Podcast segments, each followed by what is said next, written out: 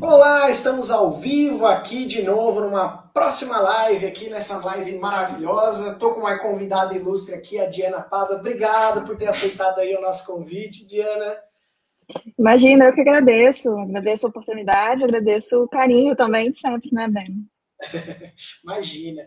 Bom, pessoal, hoje a gente vai falar um tema bem legal sobre tanto marketing de performance como endomarketing. E aí, antes da gente entrar no assunto e começar a trocar essa ideia com você, é, Diana. Por favor, apresenta você, o que, que você faz, quem que você é, para o pessoal conhecer um pouquinho você, porque acho que o pessoal já está até cansado de ouvir quem que eu sou. Bom, é, meu nome é Diana, né? Eu sou aí, é, consultora, professora na área, especialista em marketing de performance, em, né, marketing digital. Já trabalho em digital já há mais de 17 anos, eu parei de contar, porque aí já entreguei idade também, né? É, mas vamos lá, vamos entregar a idade sim. Eu comecei a trabalhar, o Orkut já era minha é, ferramenta de trabalho, então você imagina quanto tempo que eu estou já nessa, nessa área, né? É, e trabalhei com empresas de todos os portes, né? desde microempresários, autônomos, até é, multinacionais, e-commerce, né? Trabalhei em grandes empresas, foi Wine, é, foi Vale, dei, dei, treinamentos lá também, né? A parte de, de, de, educação, também sou professora da área no MBA de Marketing e Comunicação Digital, da UVV. É, mas o que? Atendi no ano passado, então eu estava trabalhando com os estabelecimentos da Hard Rock no Brasil, né? Os hotéis e o café. É, enfim, então tenho aí uma experiência bem ampla na área e agora, nesse ano, estou aí numa agência trabalhando com a parte de marketing de performance de todos os clientes. Né? E aí, clientes de vários portos também. Perfeito, perfeito. Muito bom. Então, agora que todo mundo já te conhece, vamos, vamos aqui extrair o máximo de conhecimento que a gente puder aqui de você. Mas eu queria, eu queria primeiro, para ajudar o pessoal a contextualizar, né, é, é, Diana, qual que é a diferença do marketing que a gente conhece, assim, do dia a dia, para o marketing de performance? Tem alguma diferença? Não tem? Qual que é? Sim. É, basicamente, a gente entende marketing de performance aquele que está extremamente atrelado ao resultado de negócio, né? Então, por exemplo, quando a gente trabalha campanhas online, que é o meu foco hoje, eu trabalho mais online do que off, a gente está o tempo inteiro pensando em como essas campanhas vão se atrair, vão, vão atrair leads contatos, né, potenciais clientes, é, tanto também com vendas especificamente, principalmente se for e-commerce, loja física, é, venda de serviços, como também pensando em possibilidades de é, fazer novas vendas à recompra, né, que o cliente recompre, que o cliente é, pense aí também num, num em compra de recorrência, né, enfim. Então, a gente trabalha todos os canais de marketing digital, especificamente para atrair esses resultados de negócio de acordo com cada cliente. Perfeito, perfeito. É, eu, eu, o que eu vejo é que existe muita agência, por exemplo, é, e não tem nada de errado nisso, acho que é questão de foco, né? Que ela faz bastante post para as redes sociais. Eu acho que todo PME, né, pequena e média empresa, acho que o primeiro passo para dentro do digital é falar, poxa, eu preciso que minhas redes sociais sejam mais profissionais. Uhum. Isso é marketing de performance? Também pode ser, a gente também trabalha né, as redes sociais e pensa aí justamente na, nos planejamentos de campanhas do cliente, é, junto com as campanhas impulsionadas, com os anúncios e tudo mais. Então, por exemplo, imagina um mês de Black Friday, né, um Black November, uma coisa assim, a gente entende que os posts em redes sociais, eles também precisam conversar com as campanhas que estão rodando, com o público que está rodando. Esse público também é interessante que ele veja o que, que eu estou colocando nas redes sociais e entenda mais sobre a empresa. Então, acaba sendo uma coisa que realmente complementa a outra, não é uma coisa que você é, consegue, né? Ou o ideal não é fazer separado, assim, né, de forma separada. É, legal também, assim, quando você pensa no, nos anúncios ou, ou né, vamos lá para a rede social, pensar nesse primeiro passo do cliente, é entender que assim as redes sociais elas estão ali para divulgar o seu negócio, então de certa forma são o, o, feijão com arroz, né? O básico que a empresa precisa ter. Então muitas vezes assim a gente começa uma campanha digital pensando em anúncios, mas se o cliente não tem esse braço no perfil da rede social, no Instagram, é, atualizado, com conteúdo bacana e tal, aquele investimento ali ele pode acabar se perdendo um pouco, porque você perde um pouco de credibilidade, o cliente vai buscar alguma informação sobre a sua empresa não vai encontrar. Então, né, essa, essa coisa, tanto a presença digital, tanto também com as campanhas e tentar casar isso o máximo possível. Perfeito. Então, quando, quando você fala de performance, a gente está falando de meio que venda direta. E aí tem outras campanhas que suportam para melhorar as métricas para que consiga vender mais e melhor. É isso, né? Sim, e também assim, quando a gente está falando de, de performance, muitas vezes ah, é só venda, é só campanha específica de venda. Não necessariamente, depende do objetivo do cliente. É, hoje, por exemplo, eu estava conversando, fazendo uma reunião com um cliente que o foco dele para o próximo mês é visibilidade, né? é ser visto. Então, as campanhas vão ser pensadas para que ele tenha esse máximo de alcance e visibilidade que ele quer nas redes, inclusive comentários, curtidas, né? enfim, essa parte de engajamento também. Então, assim, o foco da gente é pensar sempre as campanhas e os conteúdos de acordo com o objetivo principal do cliente naquele momento. Né? Perfeito, perfeito. Então, por exemplo, a gente tem um cliente aqui também que basicamente é, é isso, né? O pessoal já sabe que eu trabalho com marketing. É, ele acabou de comprar uma franquia numa cidade nova, então primeiro precisa saber que existe. Exato. Que, existe, que, é o funil que a gente fala, né? depois tem que vender, né? Então, primeiro você precisa formar as pessoas, de repente, se você tem um negócio local, né? Que você existe naquele local.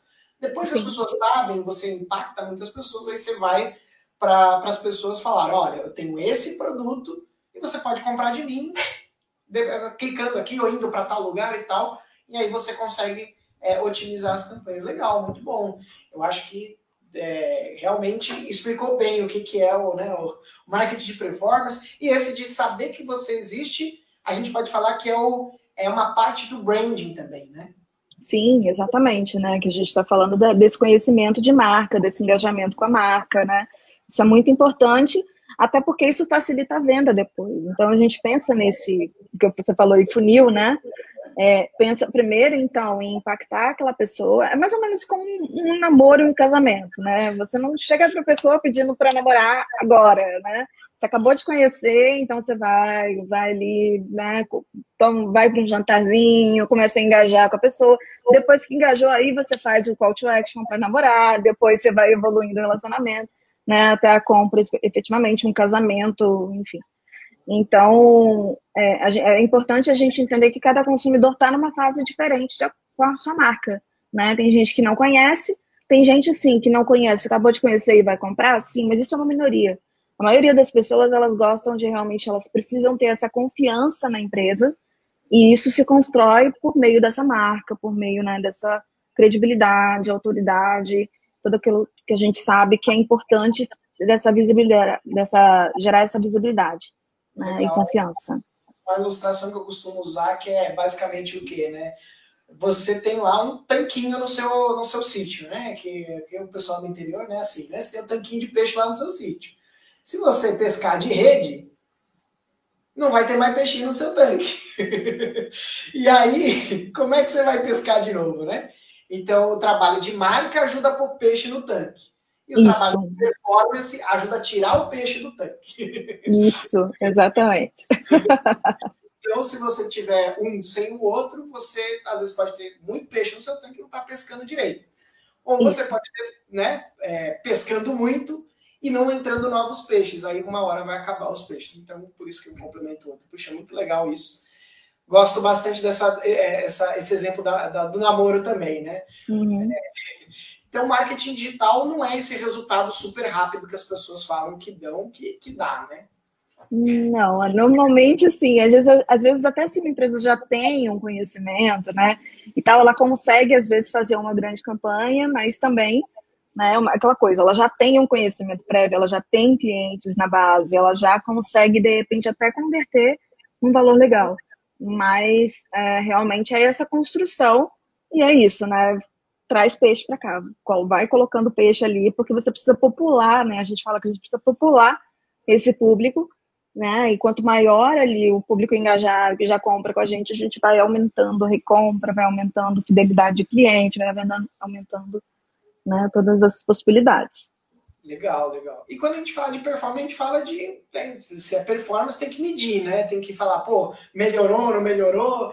E, e, e o que, que você indicaria de métricas base, que existem inúmeras, né? Métricas bases para você indicar se o teu marketing realmente está funcionando num objetivo de venda. Vamos focar em venda porque o pessoal gosta mais desse objetivo. A gente fala de vendas primeiro, depois a gente é, trabalha um pouco de marca e vê quais métricas de marca, por exemplo, a gente pode ver. Então é uma performance. Eu tô, quero vender, o famoso quero vender mais.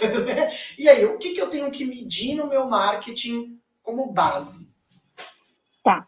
É, o primeiro, assim, que, que é o mais o, o básico que a gente está falando ali, acaba sendo, né, por conta de anúncios, quem trabalha com anúncios já viu muito isso, o CPC, o custo por clique quanto está custando para trazer um novo visitante para o meu site, um novo visitante para minha loja, né? Enfim, para a minha rede social, quanto que está custando esse clique. É, mas eu não acho que ele ainda assim é o base, né? O, você está falando ali de um custo por lead, de um custo de por cliente é, potencial, por um contato. Então, por exemplo, a pessoa foi ali, é, deixou, começou uma conversa com você no WhatsApp né? Ela já se tornou ali nesse momento um lead.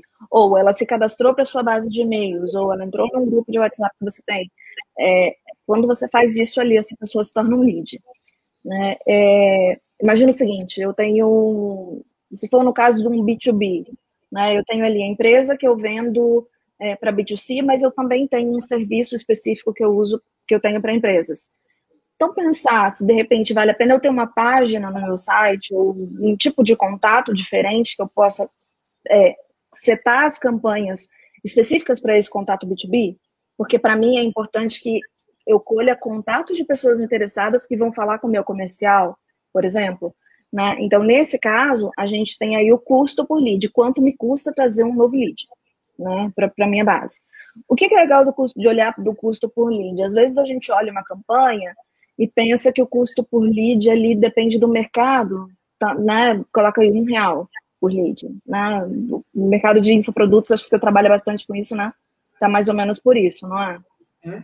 É, de, é. depende muito do nicho, depende da área. É, a gente uhum. trabalhou com uma startup, por exemplo, que era grande, né? O custo por lead uhum. para ela era, era, alto, né? Tipo, né? acima uhum. dos 10 reais. E Sim. tem gente que o custo por lead, dependendo do ticket, pode sair 500, 600 reais, uma casa que você Sim. vai vender, né, para uma imobiliária. Mas, é, é, no nosso caso, imobiliário, a gente estava pagando ali por um lead topo, né, um lead que ainda não era 100% qualificado, a gente estava pagando 20, 30. Então, Aí, assim. Menos qualificado, né? Isso. Muito menos qualificado, né? Qual a diferença ali, né? O menos qualificado, ele está lá no começo, ele ainda não conhece tanto de você, você ainda precisa de um grande é, nível de conhecimento, às vezes ele nem ele está tão pronto para começar para pensar num, numa transação agora, mas é alguém que você vai tentar conversar, nutrir, converter. Um lead mais quente, um lead mais qualificado é aquele que já está lá na boca do gol, né? Que ele já está pronto para comprar e aí é só você realmente conseguir fazer com que ele converta, né? É, então, assim, dependendo desse custo por lead, é, é, bem isso que você falou mesmo, por mercado é muito diferente. Tem mercados que vão ser muito baratos, tem mercados que vão ser caros. Como que eu sei que está caro ou barato para mim? Tá em, é, bom, primeiro, né, o quanto você efetivamente vendeu também, né, com aquela campanha, por, com aquele canal, é, se está vindo, né, aí o ROI, o retorno do investimento, que a gente já está no digital chama né, de anúncios, chama de ROAS, que é o retorno sobre o, o investimento em anúncios, né? É, então a gente precisa ali manter esse ROAS ali num nível bacana, de três, quatro, cinco vezes mais vezes, para você conseguir dizer que aquela campanha foi lucrativa, que ela deu aquele retorno esperado. Né? É, e aí esse custo por lead ele também tem que ter essa, essa, essa base no próprio ticket, né? Você está falando de um produto que tem um ticket muito alto, né? Um apartamento, uma casa, você sabe que para você trazer um contato qualificado para fazer essa compra, você vai pagar muito mais do que um lead que está interessado numa caneca, né? Uhum. Então, e aí o quanto vale você pagar por esse lead, esse valor? Né? Às vezes é melhor você abrir mais, trazer leads em maior quantidade, mas que não estão tão prontos para comprar, ou você quer fechar e você já quer leads que estão mais próximos. Você sabe que aí você vai ter menos quantidade, mas também esse valor desse, desse lead, por ser mais qualificado, vai ser mais caro. É, tem uma pesquisa até do RD Station que fala que é três vezes mais barato, em média, né? Três vezes mais barato o lead de topo de funil, que é aquele que está em época de descobrir você, do que aquele de fundo de funil, né? Uhum. Então, isso compensa, é, dependendo do nicho, é bem mais, né? Mas é, é. mais barato, né? Então, realmente, né? Eu acho que, que, que isso é importante. Eu acho que tem uma métrica também que, do ponto de vista, às vezes, de negócio, né? Para quem está ouvindo a gente é dono, de repente, olhar dois dados, você já tem um, um melhor. É, reunir esses dois dados já mata se o marketing está indo bem ou não, que é o CAC, que é o custo de CAC. quanto custa para você adquirir um cliente uhum. e quanto que você está investindo. É, acho que três dados, né? Então, CAC, quanto que você investiu em tudo de marketing, vendas e quanto que isso retornou para você, que é o, aí vem o tem o ROI, né? Mas tem o valor de receita mesmo, qual é a receita que veio do marketing. Então, se Sim. o CAC é menor aí X vezes que as receitas que você recebeu, então quer dizer Sim. que você está com um bom marketing. Agora, de performance, tem que analisar tudo isso que a, que a Diana falou, né, Diana?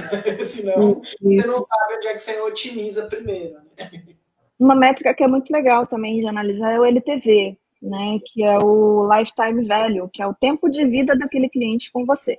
Então é o seguinte, às vezes você para fazer um lead ou para trazer um cliente ali, você gastou é, X. Só que esse cliente ele vai comprar de forma recorrente com você de, sei lá, é, é uma, um clube de assinaturas, então ali é um ano que ele vai ficar pagando aquele valor com você, ou é, a cada três meses você sabe que ele vai comprar? E qual é a média de tempo que um cliente fica com você comprando recorrentemente fazer esse cálculo, você vai saber o quanto custa esse, esse é, o quanto esse cliente, na verdade, tem de valor para a sua empresa, o quanto ele te retorna ao longo de todo o relacionamento dele com a empresa. Então, para facilitar, eu gosto de falar do clube, né, do clube de assinatura, para conseguir enxergar isso de uma forma mais fácil. Mas imagina o seguinte, eu trouxe um, um cliente, ele entrou agora e aí ele tem ali é, 100 reais por mês, então no final do, mês, do ano ele me, me rendeu ali, né, de receita, R$ 1.200. Então, o lifetime velho dele ali, né, se ele fica em média um ano comigo, né, R$ 1.200. Então, acho que é mais fácil mostrar dessa forma. Isso, né? É, é, é isso para produto recorrente é importante, né? E a gente tem uhum. também aquele de contrato, né? Então, se você tem um contrato de 12 meses, você faz o cálculo em cima do, do, valor cheio do contrato e não no valor da mensalidade, né? Pô, eu gastei Isso. 2 mil reais de marketing fechei um cliente 2 mil reais, pô no zero a zero. Não, se é em 12 meses, você fechou aí 24 mil reais e com 2 mil. Então, quer dizer, né? Exato. você tem aí um ROI bem positivo aí no teu negócio, né? Então, é importante a gente encontrar isso. É claro que a gente, para encontrar o ROI real, não é só considerar o marketing, mas considerar todos os seus custos de empresa. Então, aí uhum. você entra na tua margem de lucro, e aí, como negócio, você tem que mergulhar ainda mais nas suas finanças para você ver se realmente está valendo a pena ou você só está ali no zero a zero, né? Mas é, eu diria que no começo, aí eu queria uma, uma coisa polêmica. O zero a zero nos primeiros três, seis meses de marketing, vale a pena? Compensa? Que, que você acha, Diana? Bom, polêmico mesmo, né? É, sim, para mim eu acho que vale. Eu acho que é, o marketing no começo ele deve ser um investimento, como qualquer outro, né? Você vai abrir um negócio, você sabe que você ali nos dois primeiros anos, às vezes, né? Você está ali para encontrar o seu ponto de equilíbrio, né, do negócio. No marketing é a mesma coisa, né? Então você acaba tendo que investir um pouco mais, ou, ou investir no começo, para que você consiga ver o resultado se acumulando ali ao longo do tempo. Né? Infelizmente, não é uma matemática tão simples de coloquei dinheiro, comprei uma quantidade de leads e comprei uma quantidade de, de, de vendas. Não é dessa forma que funciona. É por isso que também a gente vai medindo é, todos os processos ao longo do caminho. Então, por exemplo, e-mail marketing, a gente usa né, como um dos canais. Quantas pessoas abriram o e-mail marketing? Quantas clicaram? Isso está dentro da média de mercado não? Está melhor ou não? Como que eu posso melhorar essa abertura que vai melhorar o meu resultado lá no final? Né? Então, você acaba tendo ali um monte de métricas aí no processo, né? aí falando aqui do lado né, do profissional de marketing, para que esse resultado e esse investimento sempre retorne de uma forma melhor. Né? Mas sim, a gente sabe que tem um investimento aí no começo e tem que ter assim um pouco de paciência, né? Não, não é do dia para noite. Isso, né? É, o que eu encaro assim, ó, encaro o zero a zero como um ponto de equilíbrio muito importante, que eu acho que o primeiro, a primeira meta de uma empresa que está começando um marketing de performance, o zero a zero é o primeiro ponto, porque o zero a zero ele vai primeiro, você vai se pagar, isso já é bom demais, pagar o marketing. E segundo, que você vai ter mais visibilidade do que você tinha antes. Você está se pagando e aí a gente entra no branding, né? Que é a parte mais de você se. É, tanto é, o branding tem várias coisas dentro do branding, né? Tem posicionamento, tem, tem algumas outras Sim. coisas como é, quantas pessoas estão vendo você, além do posicionamento, quantas pessoas, como quantas pessoas se comunicam com você, qual é o, né, o a resposta do público, mas pensando pensando nisso, eu acho que também, né, eu tenho a mesma opinião, né, não é diferente, de que o zero a zero compensa muito na longevidade de uma boa estratégia. Não, se você está desesperado por resultado a curto prazo, não é isso que vai te pagar as contas, mas isso vai te deixar posicionado melhor para que no futuro essa conta pague, essa conta feche, né? Exato. Mas, é, eu vejo também, eu vejo também às vezes um, uma certa ansiedade, principalmente quando aquele cliente às vezes tem um e-commerce, né, ou tem um produto de um ticket muito alto, é, que espera que aquilo seja lucrativo no curto prazo, né? E às vezes é complicado porque você tem ali um investimento grande, né, quando a pessoa entra no e-commerce, embora o investimento em termos de loja física e e-commerce seja muito diferente, mas você também precisa fazer aquele e-commerce ser visível, as pessoas encontrarem, as pessoas. É, você precisa o tempo inteiro ter anúncios rodando, levando novos leads, trazendo novos cadastros, trabalhando com quem já está na base. Então, assim, acaba sendo realmente um investimento grande de equipe, de esforço, de infraestrutura, que também não vai ser paga ali nos primeiros meses, né? não, não é dessa forma. Então, é entender que realmente o digital é um novo canal, da mesma forma como se você fosse abrir uma nova loja, da mesma forma, você tem que ter aquele investimento inicial e que se paga lá na frente. Né? Igual você falou, é visibilidade, é, é gente falando, é gente que está conhecendo o seu negócio, que lá na frente vai comprar com você. Então, é, não, eu não, não acho que nenhum dinheiro desse, assim, numa estratégia é jogado fora. Perfeito, perfeito. E fora que traz o aprendizado também, né? Porque Com se certeza. você perde o que você está fazendo, por mais que você tenha, poxa, não voltou lá meu investimento nos três primeiros meses, mas a gente já aprendeu o que, que deu mais certo, o que deu mais errado, e a estratégia começa a se tornar cada vez mais inteligente, né? É igual você Exato. comparar uma criança com um adulto, né? Não tem como você falar que o adulto perdeu aí 20 anos de experiência se nada deu certo na vida dele, não. Aí ele uhum. fala que agora com 20 anos ele pode conseguir conquistar mais coisas, ou até mais tempo, né? Sim, não, sem dúvida. E aí, quando você fala também de, de, é, de ter esse aprendizado, né, dessa coisa do que não fazer e o que fazer e tudo mais, no digital acaba sendo muito teste de tudo. Né? A gente está testando o tempo inteiro. Então, eu vou testar um novo público, eu vou testar uma nova forma de falar, uma nova linguagem, eu vou testar um novo canal. Né? Será que eu vendo mais? Será que no LinkedIn é mais interessante para minha empresa do que o Facebook e o Instagram? Pode ser. Né? A gente precisa aí entender o cliente, entender o público, entender, entender em que lugar, em que canais a gente vai ser mais efetivo para comunicar e para trazer os resultados que a gente quer para o cliente. E tudo isso sempre medindo, né? sempre tendo métricas muito claras de o que, que a gente está fazendo e se está chegando perto do objetivo ou não. Perfeito, perfeito. E aí vem a parte de medir o, a parte de branding, né? A parte de mas disso. Quando você fala de performance e você precisa quantificar essa parte de branding, quais as métricas você acha que são essenciais assim para que a gente consiga falar, poxa, a minha empresa está sendo vista, está bem posicionado, algo nesse sentido? Eu acho que aí elas passam muito por é, por muitas das métricas que a gente já está acostumado no offline, que é as de visibilidade, né? Que aí é alcance, que é quantas pessoas foram impactadas por aquele meu anúncio, é, para aquela minha campanha, ou é, impressões, que é quantas vezes aquela campanha apareceu também, né, a frequência, a quantidade de vezes que as pessoas estão é, vendo aquele seu anúncio. O que, que acontece? Muitas vezes, pensa que quando você pensa num anúncio da TV, né, ou em qualquer outro canal, ou outdoor, às vezes não é a primeira vez que você vê que você já identificou que você tem aquela necessidade, que você reconheceu a marca. Muitas vezes você vai precisar ser impactado mais vezes até você fixar aquela informação ou perceber a existência daquela marca. Né? Por isso que a gente tem aí até hoje, se você for pensar, Coca-Cola, né, todas essas marcas continuam investindo muito em marketing, mesmo sendo o que elas são. Né? Justamente porque essa visibilidade, essa frequência na cabeça do consumidor é muito importante.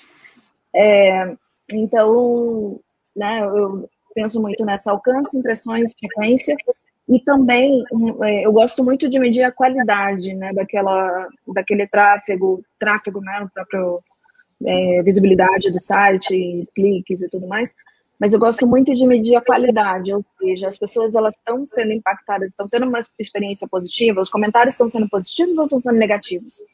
Ah, então isso também é bem importante da gente medir né, essa qualificação ali da interação.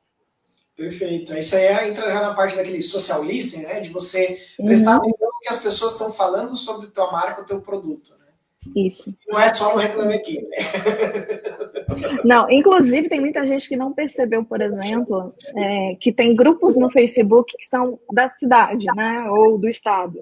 E aquele grupo, as pessoas estão falando de negócios, estão indicando ou estão reclamando de restaurantes que foram, né, enfim, de experiências, de serviço que contratou para festa de aniversário. Elas estão falando sobre as empresas lá, né? Então são grupos que a gente precisa acompanhar também, ver se a nossa empresa não está sendo falada lá. Às vezes alguém indicou, às vezes alguém reclamou de alguma experiência, você precisa ir lá responder. Então, né, ficar atento a essas, a essas possibilidades no digital de onde as pessoas estão falando sobre a nossa empresa. Perfeito, maravilha, né?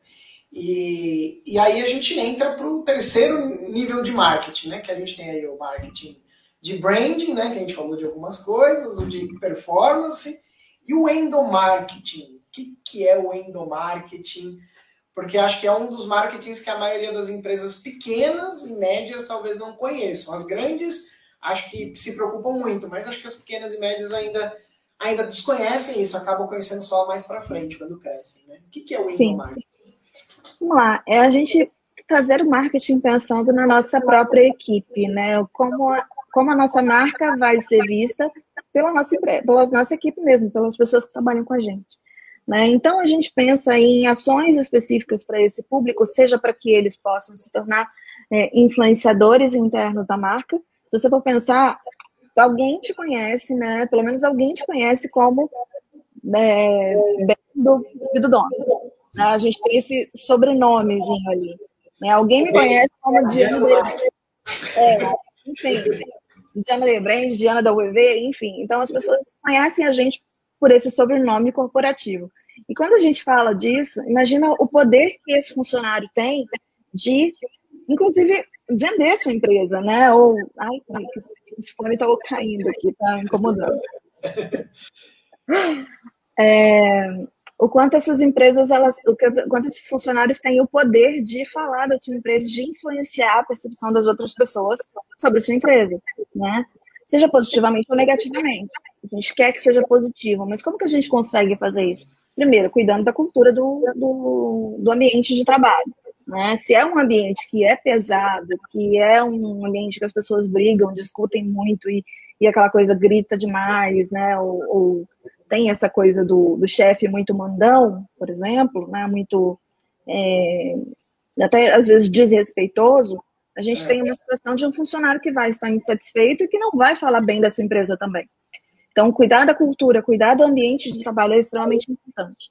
Depois disso, a gente pensar em ações que são específicas para que esse funcionário se sinta mais parte da empresa. Então, festinhas de fim de ano, é, o funcionário do mês, né? enfim, a, aproveitar também a visibilidade daquele funcionário ali é, nas redes sociais, colocar a gente, na, usar a própria, é, os bastidores da empresa, o dia a dia da empresa nas redes sociais, por exemplo, falar disso, né? Então a gente tem ali uma série de, de ações pensadas estrategicamente para que engajar esse funcionário e fazer com que ele seja esse influenciador positivo que a gente quer que ele seja. Né? Então, acho que tem um pouco disso.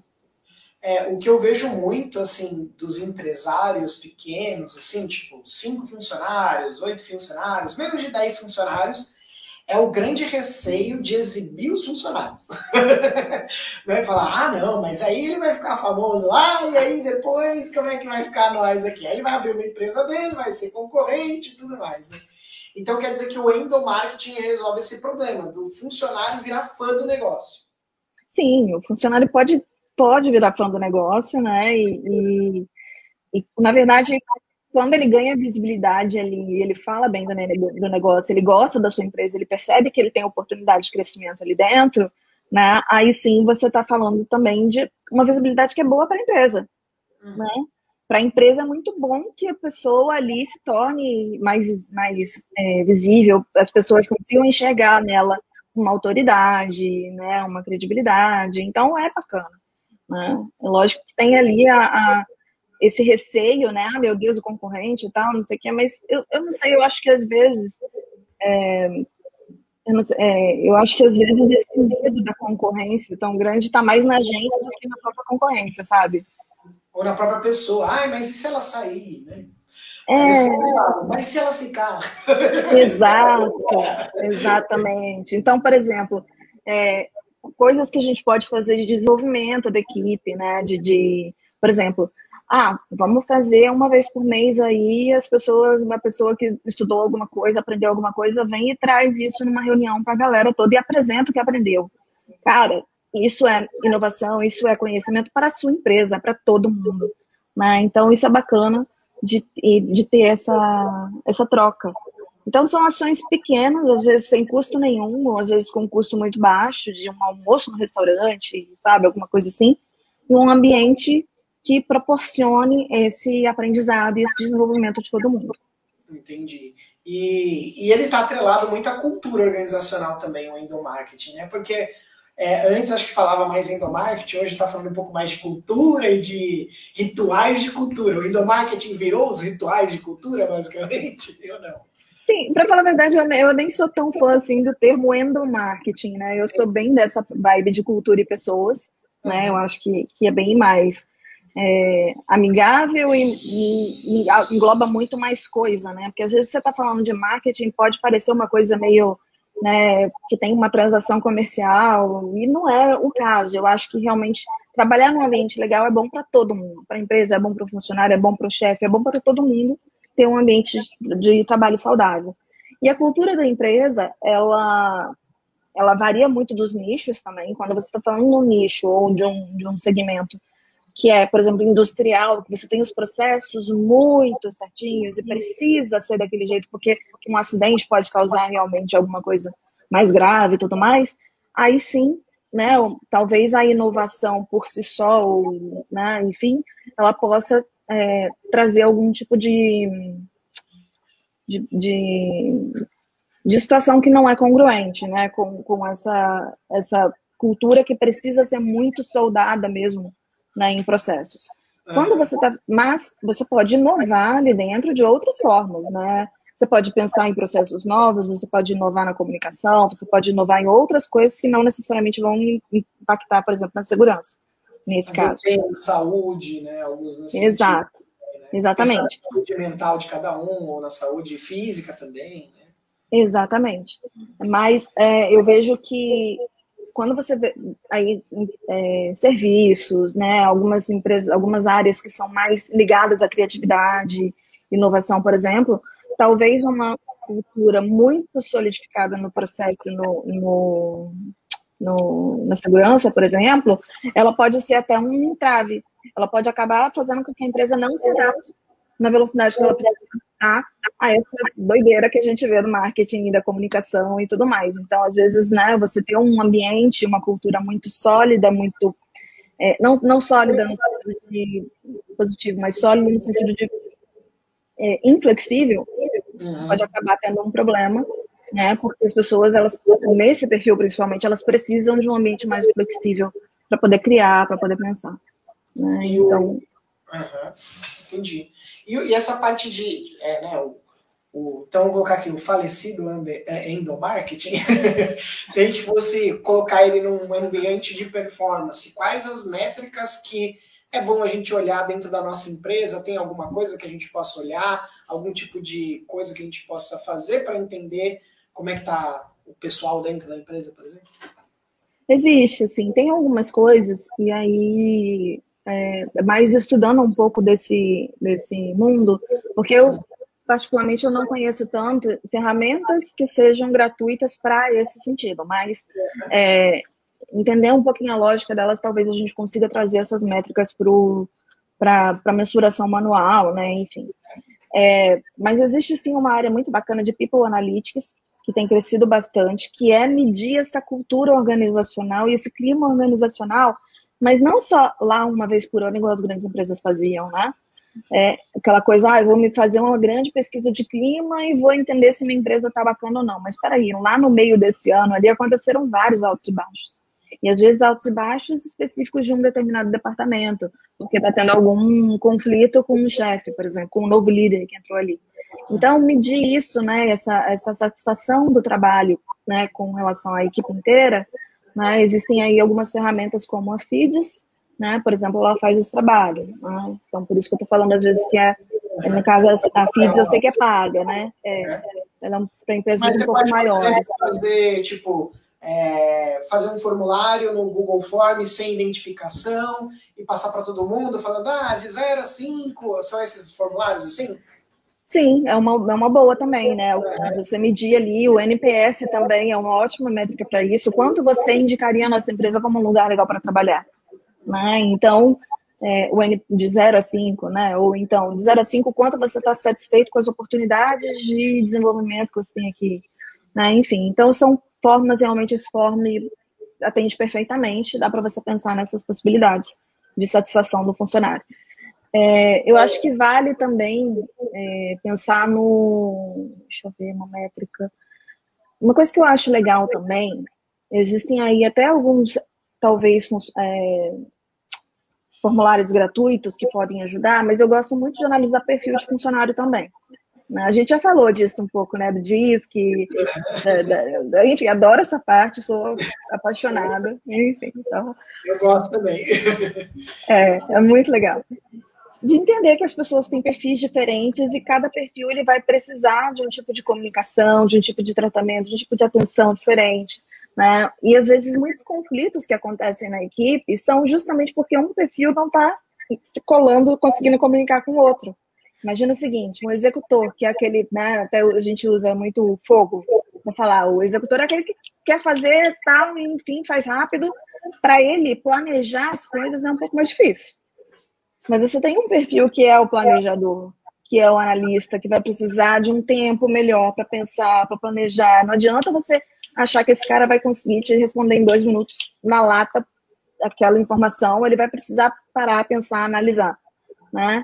Então, assim, às vezes essas pessoas, e eu falo por mim mesma, eu tinha muito conflito no trabalho com uma pessoa que era do, do perfil executor, e eu sou mais planejador e analista né? E era aquela coisa, ela vinha com tudo pedindo para ontem e eu falava, não, peraí, não dá.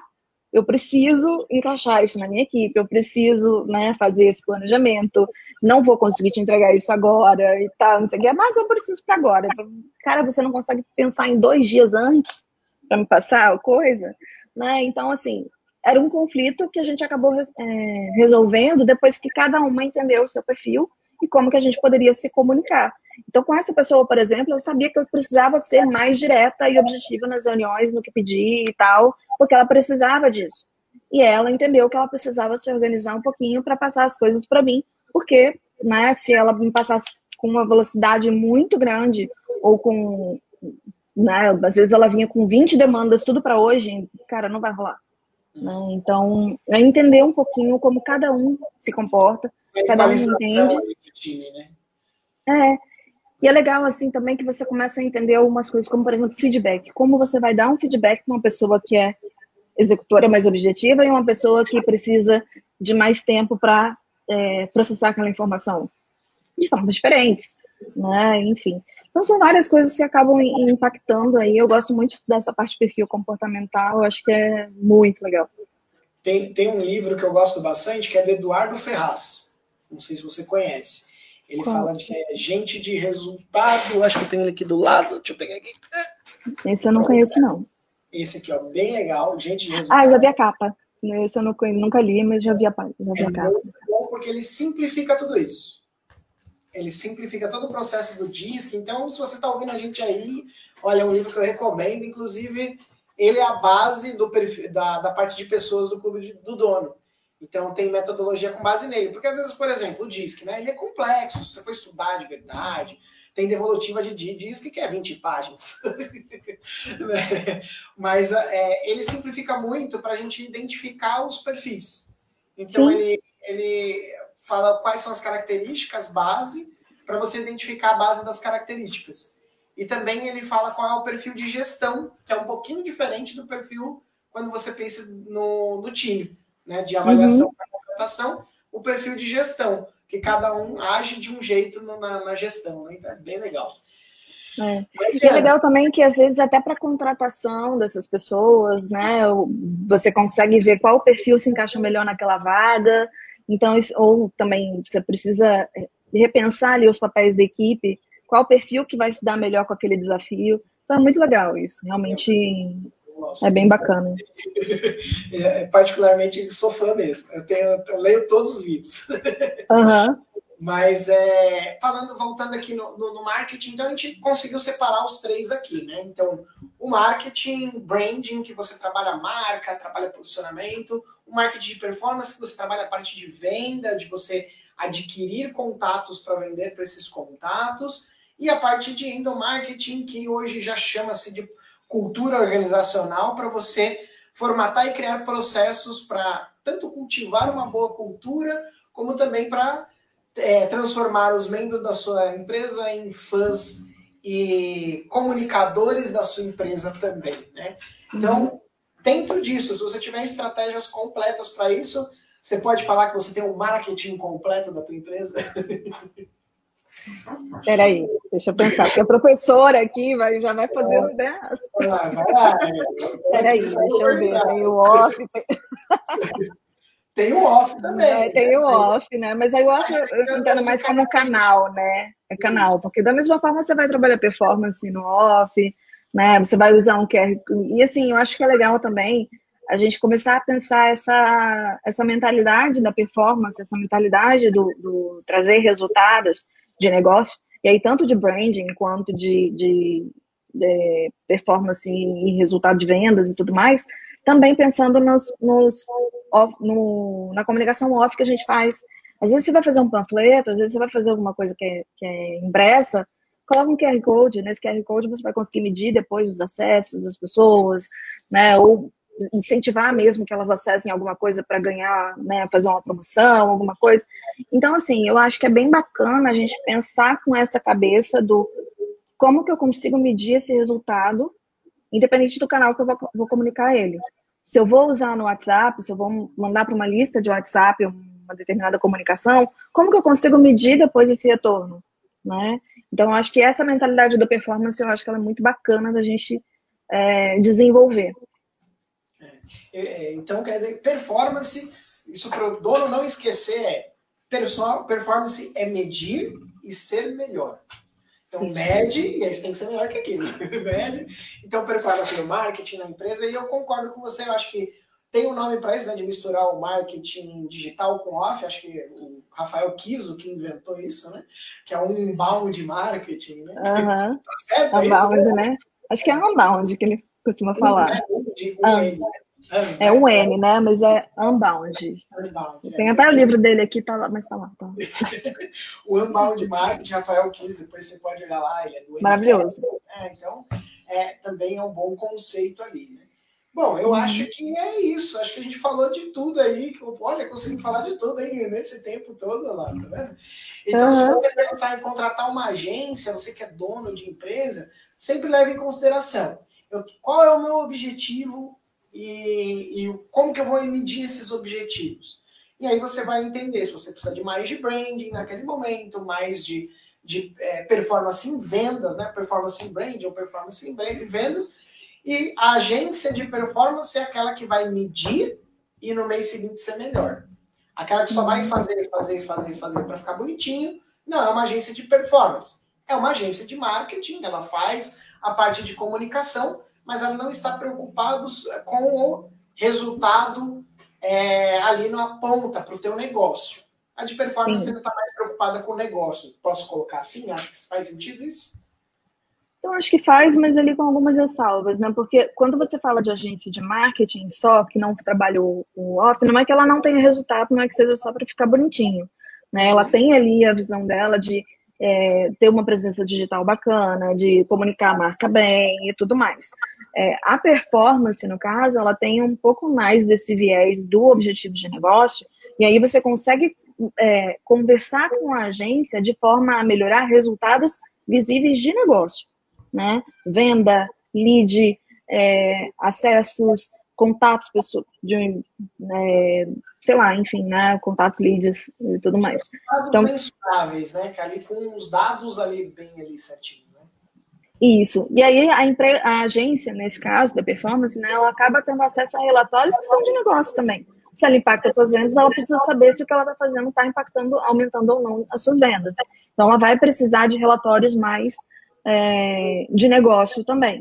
Né? O quanto você vendeu, o quanto foi o ticket médio, né, o quanto você faturou, o quanto. Ela vai precisar desses dados para melhorar o trabalho dela. A agência de comunicação, muitas vezes você vai passar isso para ela, mas ela não vai, não é o foco dela. O foco dela é comunicar, o foco dela é fazer o marketing, mas é, não necessariamente específico para vendas com foco no resultado.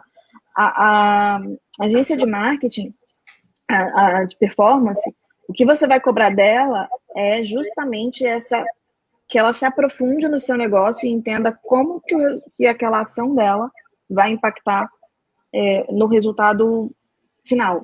Né? Lá no faturamento, né? Caso, é, lá, no lá, na grana.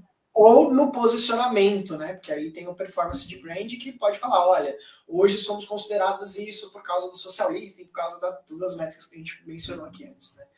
Exato. Perfeito. E, então, isso é muito legal.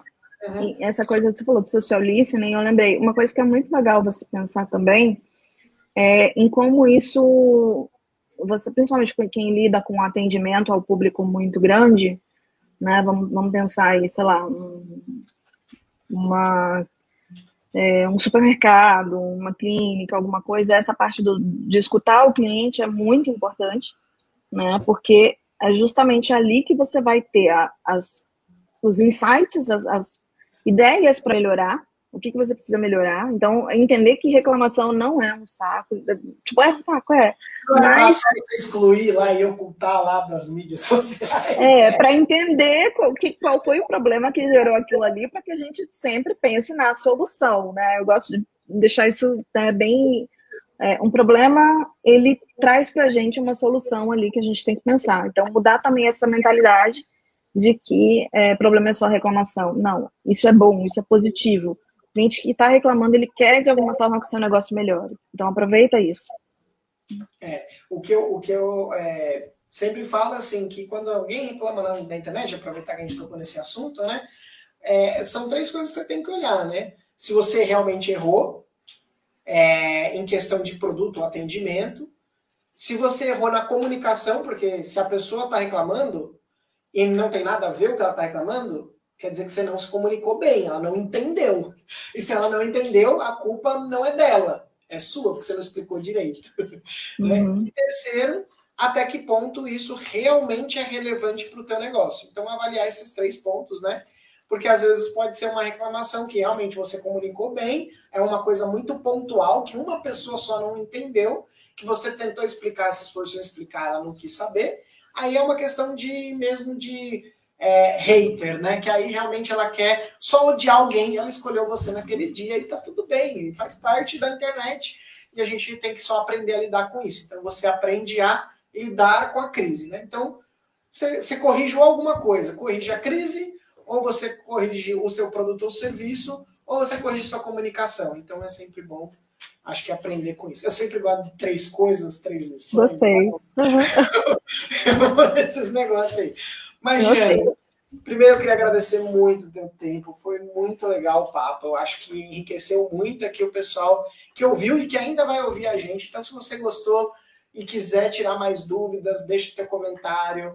Vai lá, procura. Como é que te acha, Diana? Se alguém quiser falar, Diana, eu tenho um problema, eu acho que é você que vai resolver o problema de marketing, performance, aí ela vai te procurar, como é que ela te acha? Bom, as minhas redes, né? Então, no Instagram, Diana Pádua, né? Diana normal, da IANA, né? Enfim. É, no, no LinkedIn também pode procurar por Diana Pádua, ou se quiser acessar direto meu perfil é Diana G Pádua. Um, e é isso, são as redes que eu mais utilizo hoje, são as que eu estou mais presente, então, né, por aí. Ou e-mail também, se você quiser divulgar, não sei, mas enfim, pode por mim, por enquanto, o Instagram e. É, eu quero muito conseguir voltar com o meu blog, que era o meu site, né, dianapadua.com, mas aí acho que é um plano aí para início do ano. Então... Projeto 2022, beleza. Projeto 2022. Mas foi muito bom aqui estar com você. Eu acho que foi bem esclarecedor. A gente conseguiu rapidamente passar pelos pontos e dar muitos insights aí para os donos de empresa. Bom, encerrando aqui, meu nome é Ben Martin, foi um prazer estar aqui com vocês. Se você quiser conhecer um pouquinho do Clube do Dono, a gente fala sobre gestão metodológica. Então você aprende um pouco sobre todos os temas, desde marketing e vendas, que a gente comentou aqui, como também gestão de pessoas, gestão de processos, gestão do negócio e ainda é, gestão financeira, que também é importante, certo? Então, espero que, se você gosta, acesse lá e veja os outros podcasts aqui.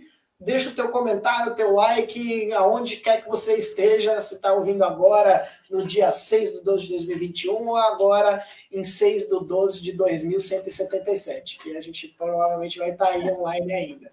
Mas um forte abraço, valeu. Diana, obrigado, um abraço. Tchau.